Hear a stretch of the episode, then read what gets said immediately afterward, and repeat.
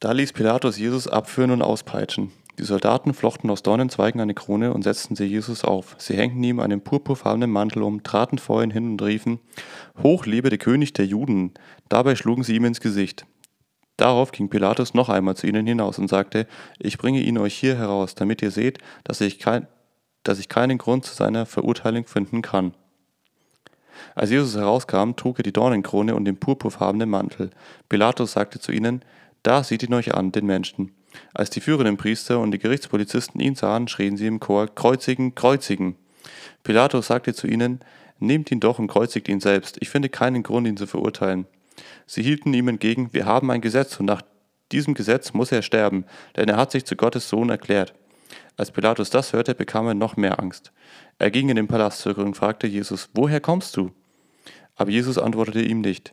Pilatus sagte zu ihm, Willst du nicht mit mir reden? Vergiss nicht, dass ich die Macht habe, dich freizugeben, aber auch die Macht, dich ans Kreuz zu bringen. Jesus antwortete, Du hättest keine Macht über mich, wenn Gott es nicht zugelassen hätte. Darum liegt die größte Schuld, größere Schuld bei denen, die mich dir ausgeliefert haben. Wegen dieser Worte versuchte Pilatus noch einmal, ihn freizulassen. Aber die Wortführer der Juden schrien, wenn du ihn freilässt, bist du kein Freund des Kaisers. Wer sich als König ausgibt, stellt sich gegen den Kaiser. Als Pilatus das hörte, ließ er Jesus herausführen. Er setzte sich auf den Richterstuhl an der Stelle, die, die Steinpflaster heißt, auf Hebräisch Gabata. Es war der Tag vor dem Passafest, etwa zwölf Uhr mittags. Pilatus sagte zu den anwesenden Juden, da habt ihr euren König. Sie schrien, weg mit ihm, ans Kreuz. Pilatus fragte sie, euren König soll ich kreuzigen lassen? Die führenden Priester antworten, unser einziger König ist der Kaiser in Rom. Da lieferte Pilatus ihnen Jesus aus und gab ihn frei zur Kreuzigung. Die Soldaten übernahmen Jesus. Er trug selber sein Kreuz aus der Stadt hinaus bis zum sogenannten Schädelplatz. Auf Hebräisch heißt er Golgotha. Dort nagelten sie Jesus ans Kreuz und mit ihm noch zwei andere, den einen links, den anderen rechts und Jesus in der Mitte. Pilatus ließ ein Schild am Kreuz anbringen. Darauf stand: Jesus von Nazareth, der König der Juden. Der Ort, wo Jesus gekreuzigt wurde, war nicht weit von der Stadt entfernt, deshalb lasen viele Juden diese Aufschrift. Sie waren in hebräischer, lateinischer und griechischer Sprache abgefasst. Die führenden Priester sagten zu Pilatus, schreib nicht der König der Juden, sondern dass dieser Mann behauptet hat, ich bin der König der Juden. Pilatus sagte, was ich geschrieben habe, habe ich geschrieben. Nachdem die Soldaten Jesus ans Kreuz genagelt hatten, nahmen sie seine Kleider und teilten sie in vier Teile. Jeder erhielt einen Teil, das Untergewand aber war in einem Stück gewebt und hatte keine Naht. Die Soldaten sagten zueinander, wir wollen es nicht zerreißen, das Los soll entscheiden, wer es bekommt. So traf ein, was in den heiligen Schriften vorausgesagt war, sie haben meine Kleider unter sich verteilt, mein Gewand haben sie verlost. Genau das taten die Soldaten. Nahe bei dem Kreuz, an dem Jesus hing, standen seine Mutter und seine Schwester sowie Maria, die Frau von Klopas, und Maria aus Magdala.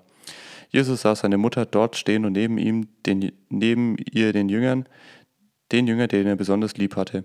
Da sagte er zu seiner Mutter, Frau, er ist jetzt dein Sohn. Und zu dem Jünger sagte er, sie ist jetzt deine Mutter. Von da an nahm der Jünger sie bei sich auf. Jesus wusste, dass nun alles zu Ende gebracht war, auch damit die Voraussagen der heiligen Schriften vollends ganz in Erfüllung gingen, sagte er, ich habe Durst. In der Nähe stand ein Gefäß mit Essig. Die Soldaten tauchten einen Schwamm hinein, steckten ihn auf einen Ysopstängel und hielten ihn Jesus an die Lippen. Jesus nahm davon und sagte, jetzt ist alles vollendet. Dann ließ er den Kopf sinken und gab sein Leben in die Hände des Vaters zurück. Es war Freitag, der Vorbereitungstag für den Sabbat. Die führenden Priester wollten nicht, dass die Gekreuzigten den Sabbat über am Kreuz hängen blieben. Darum baten sie Pilatus, ihnen die Beine brechen und die Toten dann wegschaffen zu lassen. Der kommende Sabbat war außerdem ein ganz besonderes hoher Feiertag. Die Soldaten gingen hin, brachen die Beine der beiden Männer, die mit Jesus zusammen gekreuzigt worden waren. Als sie zu Jesus kamen, merkten sie, dass er schon tot war. Darum brachen sie seine Beine nicht. Aber einer der Soldaten stach ihm mit seinem Speer in die Seite. Da kam Blut und Wasser heraus. Der Jünger, der dies gesehen hat, hat es bezeugt. Was er sagt, ist wahr und er weiß, dass er die Wahrheit sagt. Deshalb, können auch ihr, deshalb könnt auch ihr euren Glauben darauf gründen. Das geschah damit, das geschah, damit eintraf, was in den heiligen Schriften vorausgesagt war. Sie werden ihm keinen Knochen brechen. Und an der anderen Stelle heißt es, sie werden auf den blicken, den sie durchbohrt haben. Als es geschehen war, bat Josef aus Als es geschehen war, bat Josef aus Arimathäa Pilatus um die Erlaubnis, den Leichnam vom Kreuz abnehmen zu dürfen. Josef war ein Jünger von Jesus, aber nur heimlich, weil er von den führenden Männern Angst hatte. Pilatus überließ ihm den Toten, und Josef ging und nahm ihn vom Kreuz ab. Auch Nikodemus, der Jesus anfangs einmal bei Nacht aufgesucht hatte, kam dazu. Er brachte ungefähr 100 Pfund Myrrhenharz mit Aloe. Die beiden nahmen den Leichnam von Jesus und wickelten ihn mit den Duftstoffen in Leinenbinden, wie es der jüdischen Begräbnissitte entspricht. Nahe bei der Stelle, wo Jesus gekreuzigt worden war, befand sich ein Garten. Darin war eine neue Grabkammer, in der noch niemand gelegen hatte. Dort hinein legten sie Jesus, weil er für den Juden der Vorbereitungstag auf den Sabbat war und das Grab in der Nähe lag. Am Tag nach dem Sabbat kam Maria aus Magdala in aller Frühe zum Grab, als es noch dunkel war. Sie sah, dass der Stein vom Eingang des Grabes entfernt war. Da lief sie zu Simon Petrus und zu dem Jünger, den Jesus besonders lieb hatte, und berichtete ihnen. Sie haben den Herrn aus dem Grab genommen, und wir wissen nicht, wohin sie ihn gelegt haben. Petrus und der andere Jünger machten sich auf den Weg zum Grab. Sie liefen miteinander los, aber der andere Jünger lief schneller als Petrus und war als erster am Grab. Er beugte sich vor und sah die Leinenbinden liegen, aber er ging nicht hinein. Als Simon Petrus nachkam, ging er sofort in die Grabkammer. Er sah die Leinenbinden und das Tuch, mit dem sie Jesus das Gesicht bedeckt hatten. Dieses Tuch lag nicht bei den Binden, sondern war getrennt davon zusammengelegt. Nun ging auch der andere Jünger hinein, der zuerst am Grab angekommen war. Er sah alles und kam zum Glauben. Denn sie hatten die heiligen Schriften noch nicht verstanden, in denen doch steht, dass Jesus vom Tod auferstehen muss. Danach gingen die beiden Jünger nach Hause zurück. Maria stand noch draußen vor dem Grab und weinte. Dabei beugte sie sich vor und schaute hinein. Da sah sie zwei weiß gekleidete Engel. Sie saßen an der Stelle, wo Jesus gelegen hatte, einer am Kopfende und einer am Fußende. Frau, warum weinst du? fragten die Engel. Maria antwortete, Wir haben meinem Herrn, Sie haben meinen Herrn fortgetragen, und ich weiß nicht, wo Sie ihn hingelegt haben. Als sie sich umdrehte, sah sie Jesus dastehen, aber sie wusste nicht, dass es Jesus war. Er fragte sie, Frau, warum weinst du? Und wen suchst du? Sie dachte, es sei der Gärtner und sagte zu ihm, Herr, wenn du ihn fortgenommen hast, dann sag mir, wo du ihn hingelegt hast. Ich will hingehen und ihn holen. Maria, sagte Jesus zu ihr. Sie wandte sich ihm zu und sagte, Rabuni, das ist hebräisch und heißt mein Lehrer. Jesus sagte zu ihr, halte mich nicht fest. Ich bin noch nicht zum Vater zurückgekehrt, aber geh zu meinen Brüdern und sag ihnen von mir, ich kehre zurück zu meinem Vater und eurem Vater zu meinem Gott und eurem Gott. Maria aus Magdala ging zu den Jüngern und verkündete, ich habe den Herrn gesehen, und sie richtete ihnen aus, was er ihr aufgetragen hatte. Es war Abend geworden an jenem Sonntag, die Jünger waren beisammen und hatten aus Angst vor den führenden Juden die Türen abgeschlossen. Da kam Jesus, trat in ihre Mitte und sagte, Frieden sei mit euch. Dann zeigte er ihnen seine Hände und seine Seite. Als die Jünger den Herrn sahen, kam große Freude über sie. Noch einmal sagte Jesus zu ihnen, Frieden sei mit euch. Wie der Vater mich gesandt hat, so sende ich nun euch. Dann hauchte er sie an und sagte, Empfangt den Heiligen Geist. Wenn ihr jemand die Vergebung seiner Schuld zusprecht, ist die Schuld auch von Gott vergeben. Wenn er die Vergebung verweigert, bleibt die Schuld bestehen. Als Jesus kam, war Thomas, genannt der Zwilling, einer aus dem Kreis der Zwölf, nicht dabei gewesen. Die anderen Jünger erzählten ihm, wir haben den Herrn gesehen. Thomas sagte zu ihnen, niemals werde ich das glauben. Da müsste ich erst die Spuren von den Nägeln in seinen Händen sehen und sie mit meinen Fingern fühlen und meine Hand in seine Seitenwunde legen, sonst nicht. Eine Woche später waren die Jünger wieder im Haus versammelt und Thomas war bei ihnen. Die Türen waren abgeschlossen. Jesus kam, trat in ihre Mitte und sagte, Frieden sei mit euch. Dann wandte er sich an Thomas und sagte, leg deinen Finger hierher und sieh dir meine Hände an. Streck deine Hand aus und lege sie in meine Seitenwunde. Hör auf zu zweifeln und glaube. Da antwortete Thomas, mein Herr und mein Gott. Jesus sagte zu ihm, du glaubst, weil du mich gesehen hast. Freuen dürfen sich alle, die mich nicht sehen und trotzdem glauben. Jesus tat vor den Augen seiner Jünger noch viele andere Wunderzeichen, die nicht in diesem Buch stehen. Was aber in diesem Buch steht, wurde aufgeschrieben, damit ihr fest bleibt in dem Glauben, dass Jesus der versprochene Retter ist, der Sohn Gottes. Wenn ihr das tut, habt ihr durch ihn das Leben.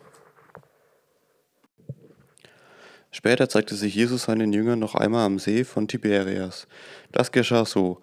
Einige von ihnen waren dort am See beisammen. Simon Petrus, Thomas, der auch Zwilling genannt wurde, Nathanael aus Kana in Galiläa, die Söhne von Zebedäus und zwei andere Jünger. Simon Petrus sagte zu den anderen, ich gehe fischen. Wir kommen mit, sagten sie. Gemeinsam gingen sie zum See, gingen sie zum See und stiegen ins Boot, aber während der ganzen Nacht fingen sie nichts. Es wurde schon Morgen, da stand Jesus am Ufer, die Jünger wussten aber nicht, dass es Jesus war. Er redete sie an, Kinder, habt ihr nicht ein paar Fische? Nein, keinen einzigen, antworteten sie. Er sagte zu ihnen, werft euer Netz an, den rechten, an der rechten Bootseite aus, dort werdet ihr welche finden. Sie warfen das Netz aus und fingen so viele Fische, dass sie das Netz nicht ins Boot ziehen konnten. Der Jünger, den Jesus besonders lieb hatte, sagte zu Jesus, es ist der Herr. Als Simon Petrus das hörte, warf er sich das Obergewand über, band es hoch und sprang ins Wasser. Er hatte es nämlich zum Arbeiten abgelegt. Die anderen Jünger ruderten das Boot an Land. Es waren noch etwa hundert Meter und zogen das Netz mit den Fischen hinter sich her. Als sie an Land gingen, sahen sie ein Holzkohlenfeuer mit Fisch darauf, auch Brot lag dabei. Jesus sagte zu ihnen, Bringt ein paar von den Fischen, die ihr gerade gefangen habt. Simon Petrus ging zum Boot und zog das Netz an Land. Es war voll von großen Fischen, genau 153, aber das Netz riss nicht, obwohl es so viele waren. Jesus sagte zu ihnen, Kommt her und esst. Keiner von den Jüngern wagte zu fragen, Wer bist du? Sie wussten, dass es der Herr war. Jesus trat zu ihnen, nahm das Brot und verteilte es unter sie, ebenso die Fische. Dies war das dritte Mal, dass sie Jesus seinen Jüngern zeigte, seit er vom Tod auferstanden war. Nachdem sie gegessen hatten, sagte Jesus zu Simon Petrus, Simon, Sohn von Johannes, liebst du mich mehr, als die hier mich lieben? Petrus antwortete, ja, Herr, du weißt, dass ich dich liebe. Jesus sagte zu ihm, Sorge für meine Lämmer. Ein zweites Mal sagte Jesus zu ihm, Simon, Sohn von Johannes, liebst du mich? Ja, Herr, du weißt, dass ich dich liebe, antwortete er. Jesus sagte zu ihm, leite meine Schafe. Ein drittes Mal fragte Jesus Simon, den Sohn von Johannes, liebst du mich? Petrus wurde traurig, weil er ihn ein drittes Mal fragte, liebst du mich? Er sagte zu ihm, Herr, du weißt alles, du weißt auch, dass ich dich liebe. Jesus sagte zu ihm, Sorge für meine Schafe, Amen. Ich versichere dir, als du jung warst, hast du deinen Gürtel selbst umgebunden und bist ge gegangen, wohin du wolltest. Aber wenn du einmal alt bist, wirst du deine Hände ausstrecken und ein anderer wird dich binden und dich dorthin bringen, wo du nicht willst wohin du nicht willst. Mit diesen Worten deutete Jesus an, mit welchem Tod Petrus einst Gott ehren würde, werde. Dann sagte Jesus zu ihm, komm, folge mir. Petrus drehte sich um und sah hinter sich Jünger, hinter sich den Jünger, den Jesus besonders lieb hatte. Es war derselbe, der während der letzten Males neben Jesus gesessen und ihn gefragt hatte, Herr, wer wird dich verraten? Als Petrus ihn sah, fragte er Jesus, Herr, was geschieht denn mit dem? Jesus antwortete ihm, wenn ich will, dass er so lange lebt, bis ich wiederkomme, was geht es dich an? Du sollst mir folgen. Deswegen verbreitete sich die, die Gemeinde, deswegen verbreitete sich in der Gemeinde das Gerücht, dass der andere Jünger nicht sterben werde.